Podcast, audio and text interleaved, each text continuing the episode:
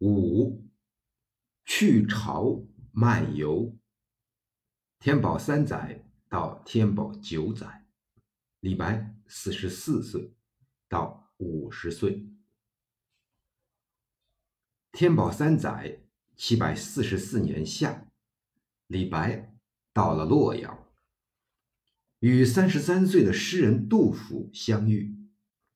闻一多先生曾说，在我国四千年的历史里，除了孔子见老子，没有比这两个人的会面更重大、更神圣、更可纪念的。唐诗杂乱，杜甫。就杜甫来说，当时功名心正强，而诗歌创作则初露头角。李白已是名满天下的大诗人。李杜齐名是中唐以后的事，但是李杜交谊一开始就留下中国文学史上的佳话。杜甫崇拜李白，李白爱护杜甫。洛阳初逢分手之后，二人又有秋天同游梁宋的约会。诗人高适也加入这次游历。高适年龄与李白相仿佛，任侠使气，仕宦不达，隐迹于渔樵泊图之间。梁宋之游后，李、杜、高又同游齐鲁，谒北海郡。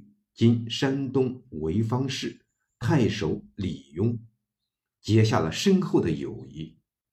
旧中李杜的友谊显然格外笃深。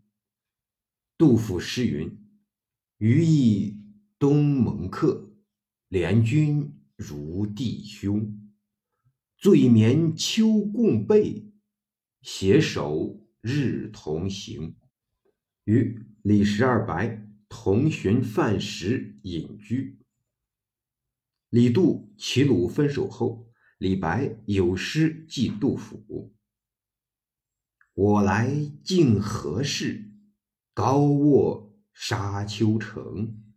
城边有古树，日夕连秋声。鲁酒不可醉，齐歌空复情。”思君若闻水，浩荡寄南征。沙丘城下寄杜甫，而杜甫寄赠或怀念李白的诗，竟多达二十首以上。不久，李白在齐州（今山东济南市）请北海高天师如贵授道路，授道路。犹如佛陀的受戒，标志李白正式成为一名道徒。此前，李白即好道，且与道家者流多有往来，如袁丹丘、司马承祯等。但正式成为一名道徒，则标志他思想发生了某种大转折。其所以如此，与他代召翰林的经历有关。愈是大追求，其失望。就愈大，痛苦就愈深刻，狂饮求仙以致受道路，都是摆脱痛苦、麻醉神经的表现。天宝四至五载，李白多在东鲁家居，又于任城购酒楼，日与同志荒宴其上，少有醒时。本是诗《太平广记》。卷二零幺引，又常往来于东鲁与宋城之间，其与宗室夫人的结婚，约在此时。宗室夫人也是相国孙女，其祖宗楚客武后中宗时常三为相。自此之后，李白有两个家，一为宗室夫人所居之地宋城。今河南商丘市，一为儿女居留之地东鲁。五载东遇南游吴越，行前有梦游天老吟留别，已与东鲁的朋友告别。此诗之扑朔迷离，不亚于《蜀道难》。倘纯粹作山水诗节，则大失其旨。借诗梦游天老，象征他代赵长安的经历。初则明媚如画，中则阴森可怖，而梦醒即是他对朝廷幻想的破灭。世间行乐亦如此，古来万事东流水。是此诗点题之句。末云：“安能摧眉折腰事权贵，使我不得开心颜。”表达了他与朝廷诀别、不向权贵低头的倔强性格。李白离开东鲁，先至宋城，与其宗室告别，接着便南下扬州。这一次漫游。经历了三年时间，天宝六载到九载，大体以金陵为中心，东至吴越如煞溪、天台山等，西至九江、庐山等地，直到九载冬，才因思念家小返回东都。这一趟游历，李白足迹尤其飘忽不定，仿佛只是巡山逐水，而且显赫排场。生活狂放不羁，魏浩、李翰林集序所谓“见斜朝阳，金陵之际”，既泪谢康乐，谥号为李东山。骏马美妾，所饰二千担交银，饮数斗，醉则奴丹砂抚青海波，满堂不乐，白。载酒为乐，范传正新墓碑所谓偶乘扁舟，一日千里，或遇胜境，终日不已。长江远山，一权一石，无往而不自得也。这就是指这一段放浪的生活。李白身份已非昔日，地方官唯恐逢迎不及。天宝七载。李白在金陵有玩乐金陵城西孙楚酒楼，打蜀歌吹，日晚乘醉着紫金裘乌纱巾，与酒客数人啜歌情怀，往石头访崔铒试御诗，正是他此期生活放浪纵姿的一个典型画面。昨晚西城月，青天垂玉钩。朝鼓金陵酒，歌吹孙楚楼。忽忆绣衣人，乘船往石头。曹国乌纱巾，倒披紫绮裘。两岸拍手笑，疑是。王子游，酒客十数公，奔腾醉中流。血浪绰海客，喧呼傲阳侯。半道逢无机，卷帘出野雨。我忆君到此，不知狂与休。据诗题，李白数人先在金陵城西玩乐，然后在孙楚楼歌吹打暑，再至日晚复乘游秦淮河，再往石头城访崔氏玉，合计应是两个夜晚，一个白昼。酒不知喝了多少，一个个醉态十足，草草裹着乌纱巾，颠倒披着紫气裘，乐奏丝竹。费锦迎天，引得看客拍手大笑。这不正是当年谢灵运游山，簇拥数百人，减针开镜，惊动民众官府的情景吗？魏浩序中提到的《朝阳记》无考，《金陵记》当指明金陵子的女妓。白诗中今有初记金陵子成卢六四首，是金陵子诗。是金陵子云：“金陵城东谁家子？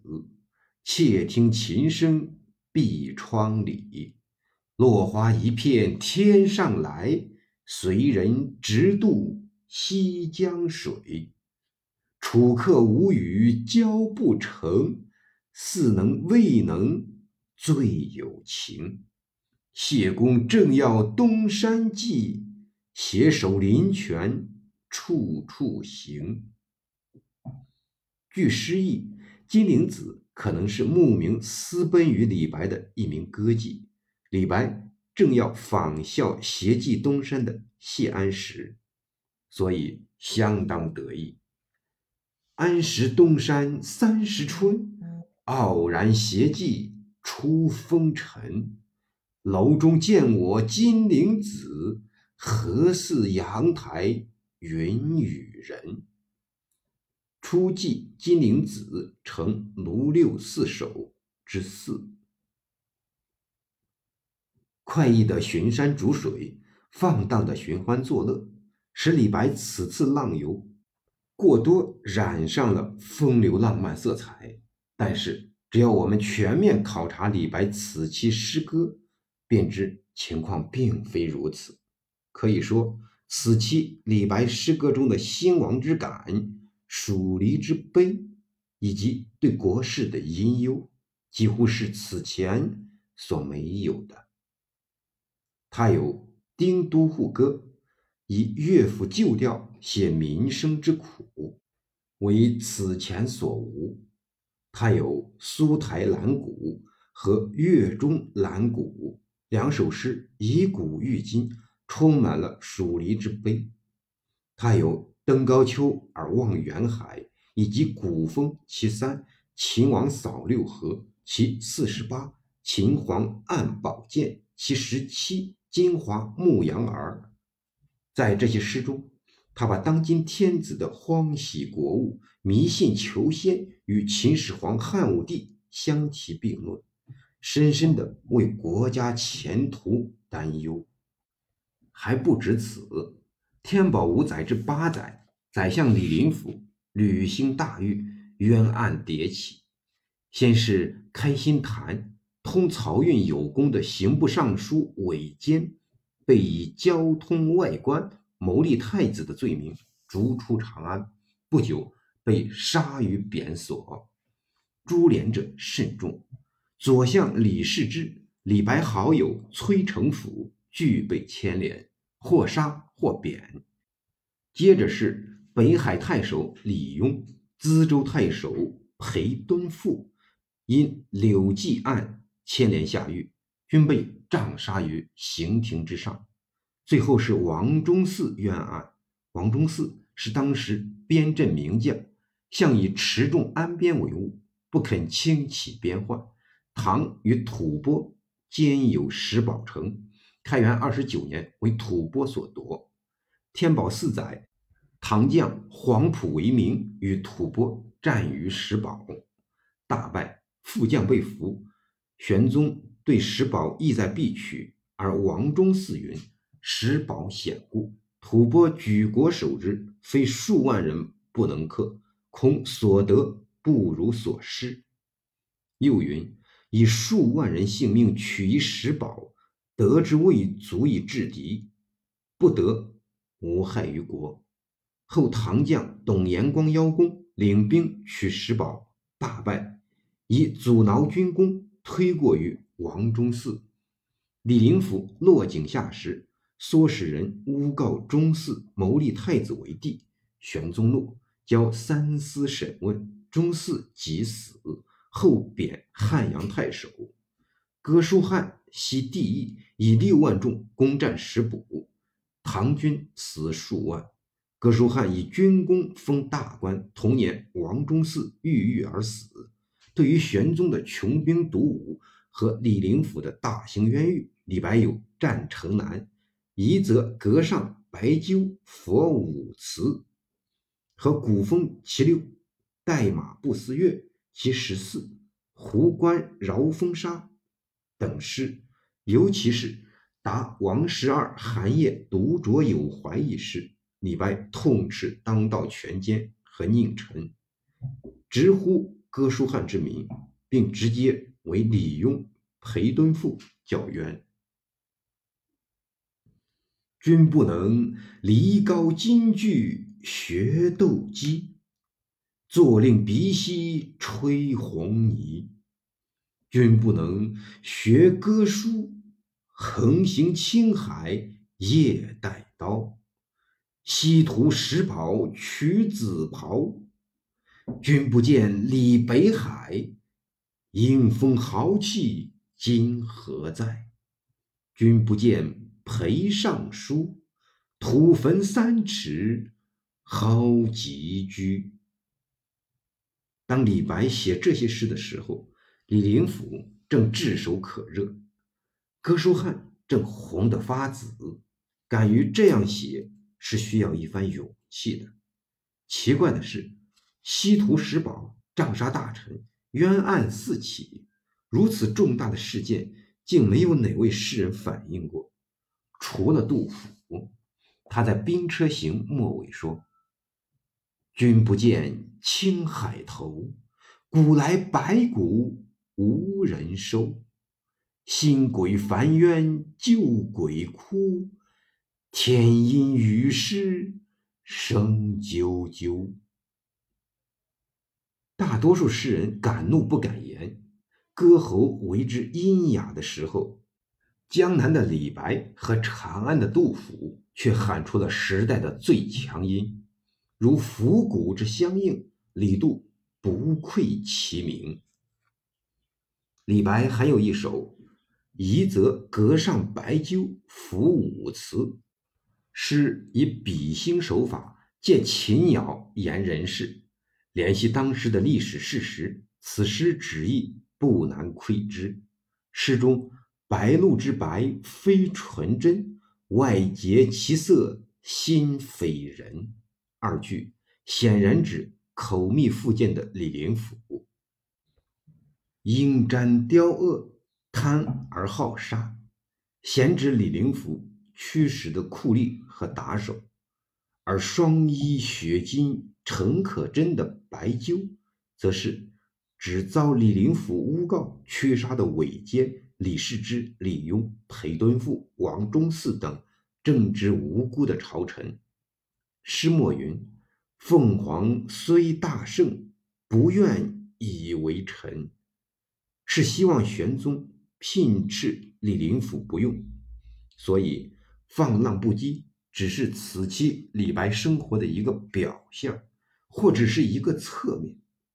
代赵翰林以前的李白诗歌，对社会的批判固然猛烈，但主要是由个人的不平遭遇引发的，主观色彩非常强烈。而遭放逐后的诗人。对社会的观察力，对社会政局的感受力明显加深。他的诗歌已经超越了自我，并逐渐形成了他后期诗歌的主旋律。一面是昏醉不醒的放荡诗人，一面却是保持着对政局高度警觉、高度敏感的李白。这是个矛盾而统一的现象。天宝九载。七百五十年冬间，李白自庐山经谯郡、虞城，回到阔别三年的东鲁，结束了此次漫游。